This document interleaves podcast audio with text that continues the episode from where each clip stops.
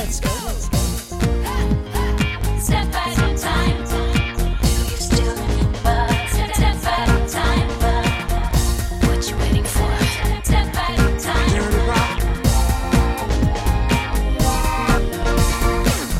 Bonjour à tous et bienvenue dans le jour pop, le podcast qui remonte le temps et qui vous ramène à un jour qui a marqué la pop musique. Je m'appelle Thibaut, vous m'avez peut-être déjà entendu raconter des histoires sur Mylène Farmer ou croisé sur les internets et je suis ravi de vous retrouver pour le troisième épisode du jour pop. Merci d'être un peu plus nombreux à chaque nouveau rendez-vous et bienvenue également à ceux qui découvrent l'émission aujourd'hui.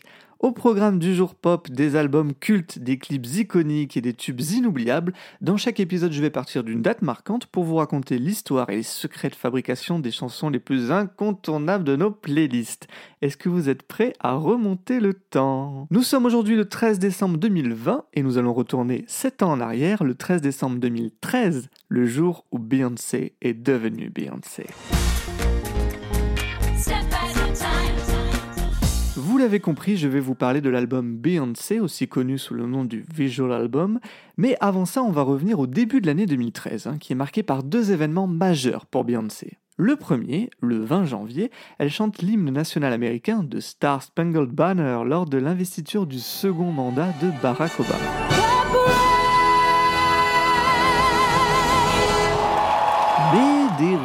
Apparaissent sur internet. Beyoncé aurait chanté en playback. Des on-dit préjudiciables hein, pour la chanteuse, d'autant que deux semaines plus tard, un autre événement majeur l'attend, la mi-temps du Super Bowl. Et lors de la conférence de presse en amont de l'événement, Beyoncé prend de court les journalistes présents. Dès son arrivée, elle leur demande de se lever et entame en live l'hymne national, tout en assumant le playback lors de l'investiture d'Obama, justifiant habilement qu'une mauvaise météo, un temps de répétition trop restreint et la sonalité du moment ne laissaient aucune place à l'erreur. It was about the president and the inauguration, and I wanted to make him and my country proud. So I, I decided to sing along with my pre recorded track, which is very common in the music industry. Bref, c'est pas un petit bad buzz qui va arrêter Queen Bee, surtout quelques jours en amont de son couronnement. Nous sommes le 3 février 2013 au Superdome de la Nouvelle-Orléans et devant plus de 110 millions de téléspectateurs, Beyoncé célèbre ses 10 ans de carrière solo, alignant les tubes en 13 minutes chrono, Crazy in Love, Baby Boy, Single Ladies, Hello, sans oublier des retrouvailles tant attendues avec les Destiny's Child, Kelly et Michelle.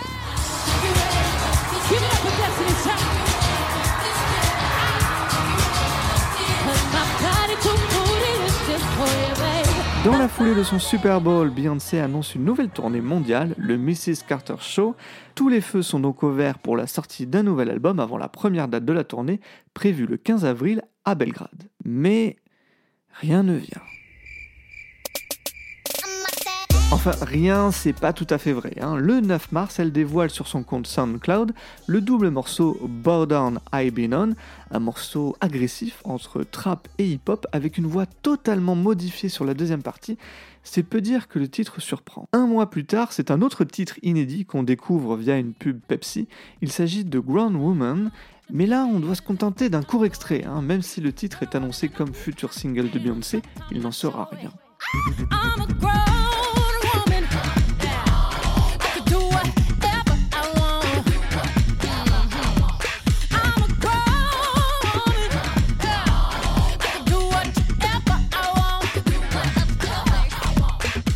Le titre est même interprété lors de la tournée. Ah bah oui, car la tournée elle a débuté et toujours aucun nouvel album à l'horizon. Lorsqu'on interroge Beyoncé ou son entourage sur la sortie de ce cinquième album studio, les réponses sont vagues. hein. Elle serait toujours en studio, le disque serait quasiment terminé, il sortirait bientôt, mais aucune date n'est avancée. Pourtant, on sait bel et bien qu'un album est en préparation, d'autant que Beyoncé a été aperçue tournant des clips comme ce 29 août à Coney Island.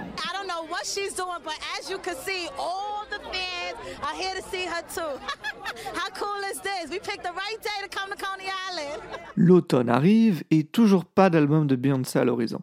On commence même à douter de la sortie de ce nouveau disque, tant l'année 2013 s'est révélée riche en événements pop. hein.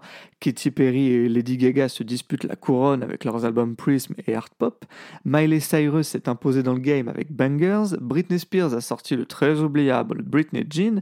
La jeune Lorde a créé la surprise avec son album Pure Héroïne. Et même Cher a sorti un nouveau disque. On en vient à se dire qu'on va passer en 2014 sans nouvelle chanson de Beyoncé. Mais elle n'a pas dit son dernier mot et ça on va en parler tout de suite. 13 décembre 2013, c'est par un simple post Instagram que Beyoncé fait trembler la planète pop. Une vidéo de 15 secondes à peine avec une succession d'images et ces mots imprimés en rose. Beyoncé, Visual Album, 14 chansons, 17 vidéos, disponibles maintenant. L'album tant attendu depuis des mois est donc mis en vente sur iTunes dans la foulée, sans lead single, sans teasing préalable, et en plus des titres, tous les clips d'un seul coup. Un projet ambitieux qui correspond à la volonté première de Beyoncé, celui de remettre le format album au centre. Un projet complet, pensé d'un bout à l'autre, à écouter et à consommer donc comme un seul bloc. Now, people only listen to a few seconds of a song on their iPods. They don't really invest in a whole album. It's all about the single and the hype. Avec ce cinquième album, Beyoncé cherche également à créer l'événement, mais différemment de ce que les pop stars mainstream avaient l'habitude de proposer. Disons-le tout de suite, Beyoncé n'a pas inventé l'album visuel, hein. même Zazie en avait fait en 2005 avec Rodeo. Ce qui est différent avec cet album, qui s'appelle tout simplement Beyoncé, j'ai oublié de le préciser, c'est qu'il anticipe le mode de consommation des biens culturels qui va s'installer dans la seconde moitié des années 2010. Proposer tout et tout tout de suite pour un artiste mainstream comme Beyoncé, dont chaque disque est accompagné d'un plan marketing redoutable, à l'époque c'est un vrai pari. Et ça a payé. Le jour de sa sortie, l'album s'écoule à 80 000 exemplaires en 3 heures, 600 000 en 3 jours et 17 jours après sa sortie, il a déjà dépassé les 1,3 million d'exemplaires. Avant de parler du contenu de l'album, je vais m'arrêter sur le contenant et cette pochette aussi simple qu'iconique. Comment, dans une carrière, marquer un changement? Comment signifier au public, via une pochette d'album, qu'on prend une nouvelle direction, un nouveau cap? Todd Tourso, le directeur artistique de Beyoncé, expliquait à la revue The Atlantic en juin 2014 qu'il s'était inspiré du Black Album de Metallica paru en 1991. L'idée d'une pochette noire avec le seul nom de Beyoncé s'est alors imposée comme une évidence, car ça allait à l'encontre de ce que tout le monde attendait, celle d'une pochette avec une belle photo du visage de Beyoncé, comme ce qu'elle avait déjà proposé sur ses précédents albums. Et sur le choix de ce Beyoncé écrit en rose, il y avait la volonté de mêler une typographie très masculine associée à un rose apportant une touche sexy, décrivant finalement bien l'ambiance tantôt agressive, tantôt sensuelle qui transparaît dans les chansons de l'album. Concernant les clips, il y a à boire et à manger, hein, disons. Si on retrouve des noms connus comme le suédois Jonas Ackerland ou le très hype en 2013 Terry Richardson qui venait de réaliser la Wrecking Ball de Miley Cyrus, on peut regretter le manque de lien entre les différents univers présentés. Le plus marquant d'entre eux est probablement celui de Partition, où Beyoncé se rêve en danseuse du Crazy Horse. I just thought it was the ultimate sexy show I've ever seen. And I was like, I wish I was up there. I wish I could perform that for my man. So that's what I did for the video. Travel roll up the partition fast. Over there, I swear I saw them cameras flash. Handprints and footprints on my glass. Handprints and good grips all on my ass. Les chansons Venons-y, Beyoncé reconnaît avoir enregistré près de 80 titres pour cet album, organisant notamment des songwriting camps dans sa maison des Hamptons. Alors si vous savez pas ce que c'est, il s'agit d'une sorte de camp de vacances pour auteurs et compositeurs réunis dans un seul but, pondre le maximum de tubes pour le futur album d'un artiste. Par exemple, la maison de disques de Rihanna en était très friande au début des années 2010. De ces sessions resteront quelques titres, dont les plus pop, à l'instar de Pretty Hearts, écrit par Sia,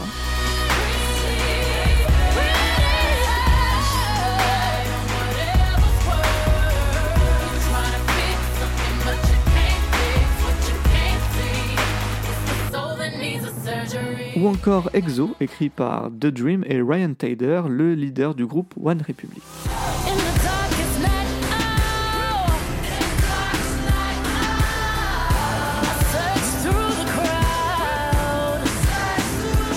Quand on se plonge dans les crédits de l'album, hein, pour Beyoncé ils sont toujours aussi longs que l'Ancien Testament, on a quelques surprises, hein, comme la présence de la brillante Caroline Polacek sur le titre No Angel, ou encore d'un illustre inconnu, un jeune producteur dénommé Boots, crédité à la production de 9 des 14 titres tout de même, dont l'incroyable Drunk in Love.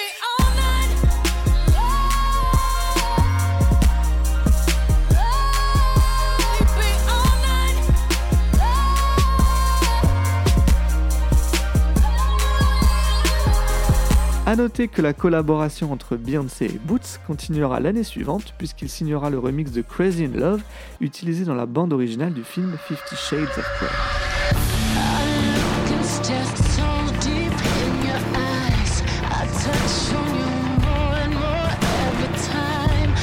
On retrouve pas mal de featuring dans cet album, Jay-Z, évidemment, Drake, Frank Ocean et même Blue Ivy, la fille du couple Carter, mais plus étonnante, la participation de l'écrivaine nigérienne Shimamanda Ngozi Adichie sur le titre Flawless. Alors c'est un sample hein, plus qu'un featuring, hein, vu qu'il s'agit d'un extrait de la conférence TEDx donnée par l'auteur au printemps 2013 intitulée We Should All Be Feminist. Une vidéo que Beyoncé a découverte sur YouTube et dont le message correspondait à ce qu'elle souhaitait raconter dans l'album. I was scrolling through videos about feminism on YouTube and I ran across this video of this incredible Nigerian author.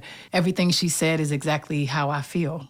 We raise girls to see each other as competitors, not for jobs or for accomplishments, which I think can be a good thing, but for the attention of men. Pour Beyoncé, le message principal de ce disque est, je cite, de trouver la beauté dans l'imperfection. Il passe notamment par ce message aussi court que percutant qui deviendra un slogan I woke up like this, I flawless. woke up like this. I woke up like this. We flawless. Ladies, tell 'em I woke up like this. I woke up like this. We flawless. Ladies, tell 'em Beyoncé fait très peu de promotions et d'interviews hein, pour cet album, une stratégie du silence qui suggère la rareté et qu'elle intensifiera au fil des ans. Elle donnera néanmoins une prestation XXL lors des MTV Video Music Awards le 24 août 2014 devant 10 millions de téléspectateurs, un condensé de son album en 16 minutes dont Flawless sera justement le point d'orgue lorsque le mot féministe s'affiche en immense sur l'écran géant derrière elle. Beyoncé, on a tendance à lui reprocher un certain opportunisme, hein, une façon de s'emparer d'une cause pour en faire des et du cash. Mais le féminisme, c'est dans son ADN depuis le début, et on va voir ça tout de suite. Retour deux ans auparavant, mars 2011, Beyoncé et son père annoncent mutuellement qu'ils ne travailleront plus ensemble. En effet, depuis près de 20 ans maintenant, Matthew Knowles est le manager de sa fille, il était également celui des Girls Time puis des Destiny's Child. L'idée de faire une pause dans la carrière alors au top des Destiny's, la sienne afin de lancer plus facilement celle de sa fille. Mais à presque 30 ans, Beyoncé souhaite prendre son indépendance, elle fonde sa société Parkwood Entertainment et sort son quatrième album solo, le très justement nommé. Un album très intéressant car il permet à Beyoncé d'explorer de nouveaux horizons musicaux et de donner une nouvelle consistance à sa musique en s'éloignant de l'image parfois trop lisse de la chanteuse RB qu'elle avait réussi à réveiller l'année précédente en s'associant avec la bizarre Lady Gaga sur le titre Téléphone. You've been a very bad girl. A very, very bad, bad girl, Gaga. En 2011, Beyoncé revient avec un nouveau single, un titre surprenant et même déroutant, produit par Major Lazer, une chanson qui deviendra un hymne, Run the World.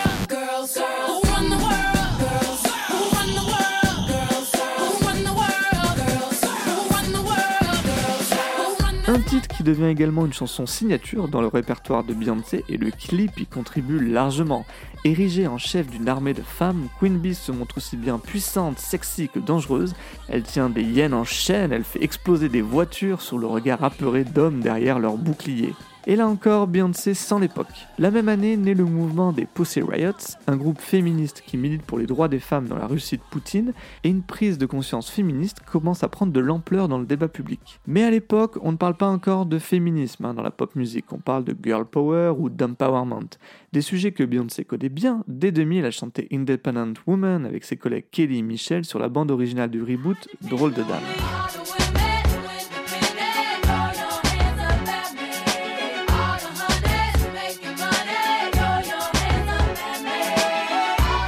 Ans plus tard, elle chantait à son futur mari Jay-Z, Let Me Upgrade You.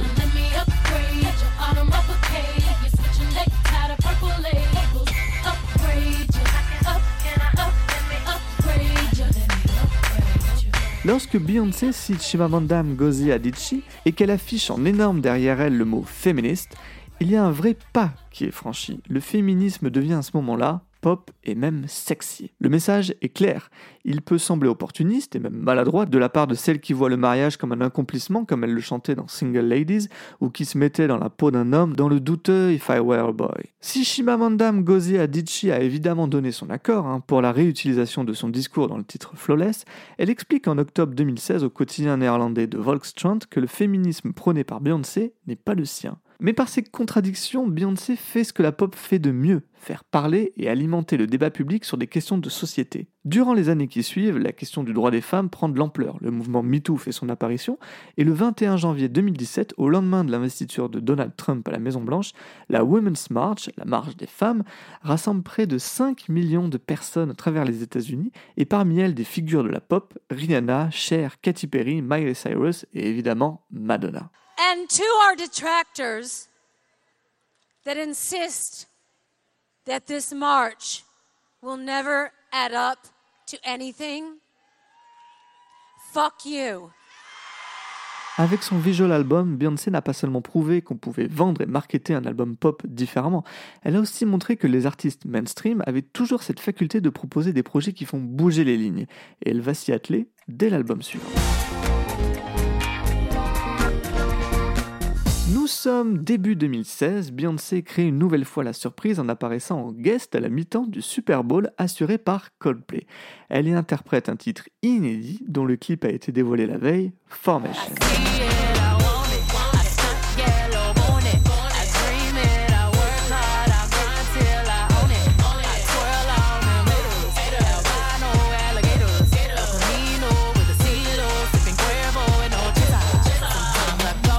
Beyoncé y dénonce le traitement des Noirs aux États-Unis dans la lignée du mouvement Black Lives Matter, dont l'ampleur n'a cessé de croître depuis 2013. Le 23 avril 2016, elle dévoile son sixième album, Lemonade. Sorti également par surprise, il est aussi accompagné d'un film illustrant tous les titres du disque. On peut voir dans ce projet comme une version encore plus aboutie de l'album de 2013. Beyoncé s'y dévoile comme elle ne l'a jamais fait, une lueur d'humanité chez une artiste dont le perfectionnisme a toujours eu tendance à prendre le pas sur la sincérité. Une étape supplémentaire vers la Beyoncé qu'on connaît aujourd'hui, la chanteuse semble être intouchable et surtout incomparable. Faisant fi des charts et du jeu médiatique, Queen Bee ne réserve désormais ses apparitions que lors de ses tournées en stade, avec ou sans Jay-Z, ou dans des événements exceptionnels comme les deux shows donnés en 2018 au festival Coachella. Coachella, thank you for allowing me to be the first black woman to headline Coachella.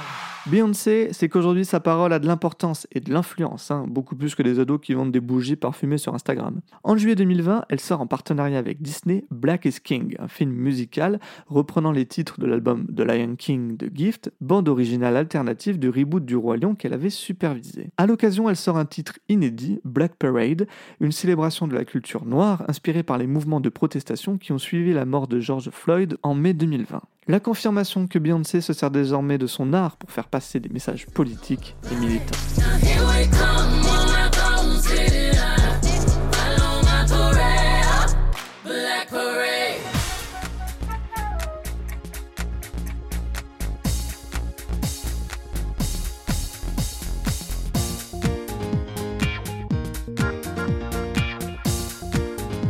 C'était le jour pop consacré à l'album Beyoncé de Beyoncé. J'espère que ça vous a plu. Si c'est le cas, n'hésitez pas à en parler autour de vous et sur les réseaux sociaux Instagram, Twitter, Facebook, at le jour pop.